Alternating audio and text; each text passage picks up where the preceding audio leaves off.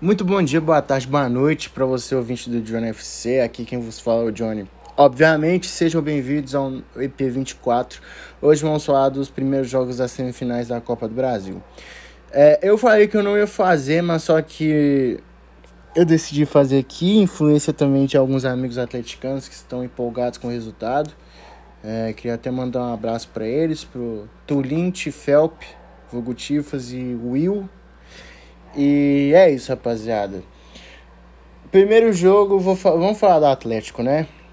Vai ser bem rápido, porque eu não vi os jogos, tá? Eu vi os melhores momentos aqui. E o Atlético ganhou de 4 a 0 o primeiro jogo contra o Fortaleza em casa. É, o Atlético conseguiu aproveitar muito bem o, o fator casa no primeiro jogo. E, e fez um resultado espetacular. Guilherme Arana fez um golaço, mostrou o porquê dele ser o melhor lateral esquerdo do Brasil hoje. É, já falei aqui, já cansei de falar também que eu acho que ele deveria ser o titular da seleção brasileira. O segundo gol foi do Hever, que foi a partir de número 300 dele com a camisa do Atlético. Eu não sei é, se ele é o maior artilheiro zagueiro pelo Atlético, não sei se é ele ou Renato, o Leonardo Silva. Então, acredito que é o Hever. Se não for o Hever, ele vai ultrapassar. Talvez, não sei.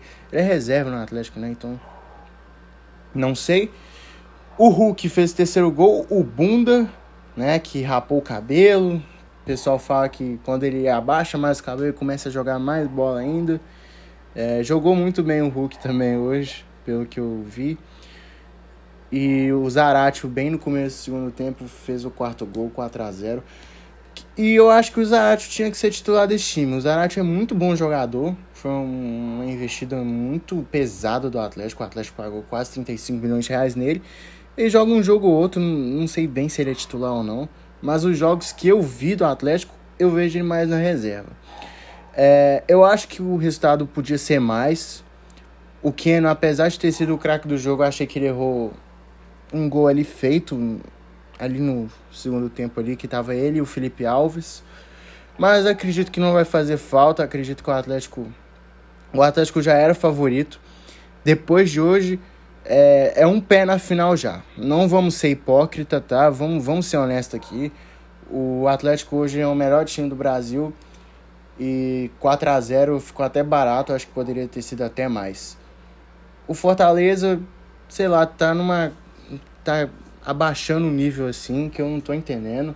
Começou muito bem a tempo, o Brasileirão, tava em segundo lugar até uns tempos atrás, hoje tá em quinto.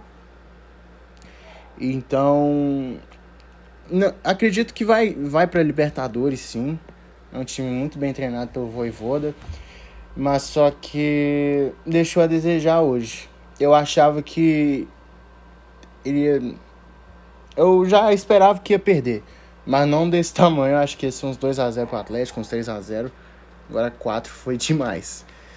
E o Atlético vai tranquilo para Fortaleza, tranquilo. Fortaleza tem que fazer 4 gols, tem que ganhar de 4 gols no mínimo para ir pros pênaltis. O que já é muito impossível. Muito difícil, perdão, impossível não.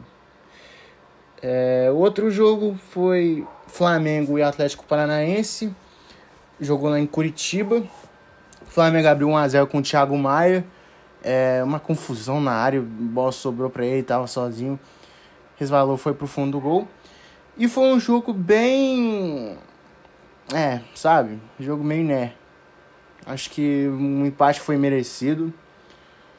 Não acho que o Atlético Paranaense foi melhor e não acho que o Flamengo foi melhor. Acho que foi meio a meio. O empate foi merecido. O Pedro Henrique, que foi o homem do jogo, empatou de cabeça e o Renato Kaiser virou.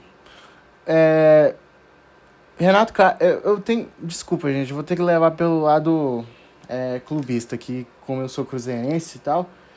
Parabéns, Sérgio Santos Rodrigues. Deixou ele ir para o Atlético Paranaense de graça. Podia ter ficado com ele. Ele ia entrar na justiça contra o Cruzeiro? Ia entrar na justiça contra o Cruzeiro.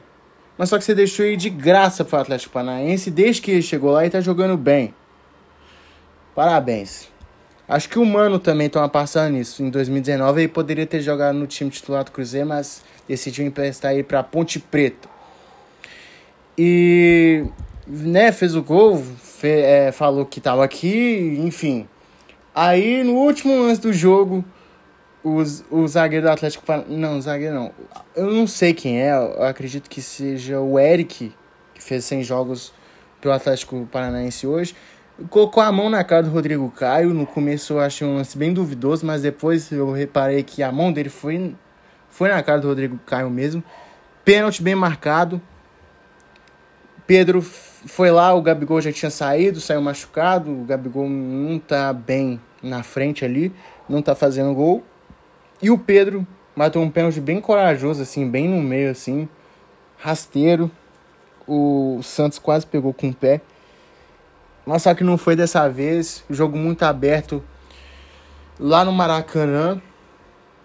É, acho que o Flamengo é favorito pelo fato de jogar em casa, tá? É, eu acredito que o Atlético Paranaense vai pressionar sim. O Atlético Paranaense vem, vem melhorando assim nessa temporada. Tem a final da Sul-Americana para disputar contra o Bragantino dia 20. E vai ser um bom jogo. Então eu acho que tudo há de. Tudo tem a. Tudo conspira para que a final seja Atlético e Flamengo. Seria uma baita final, porque tem aquela rivalidade toda, tem aquela rixa. E veremos, né? Eu só sou um, um cara que gosta de futebol e como eu sou um amante de futebol, eu vou, vou assistir as finais com certeza. Se for até o Atlético Paranaense. Mas é isso, pessoal. É, o que, que vocês acharam? Vocês acham que o Atlético já está na final? Vocês acham que o Flamengo vai para a final também? Ou vocês acham que o Atlético Paranaense vai surpreender lá no Rio de Janeiro? É, deixe seu comentário, eu vou ficando por aqui. Um beijo, forte abraço, beijo no coração. Fui, valeu, é nóis.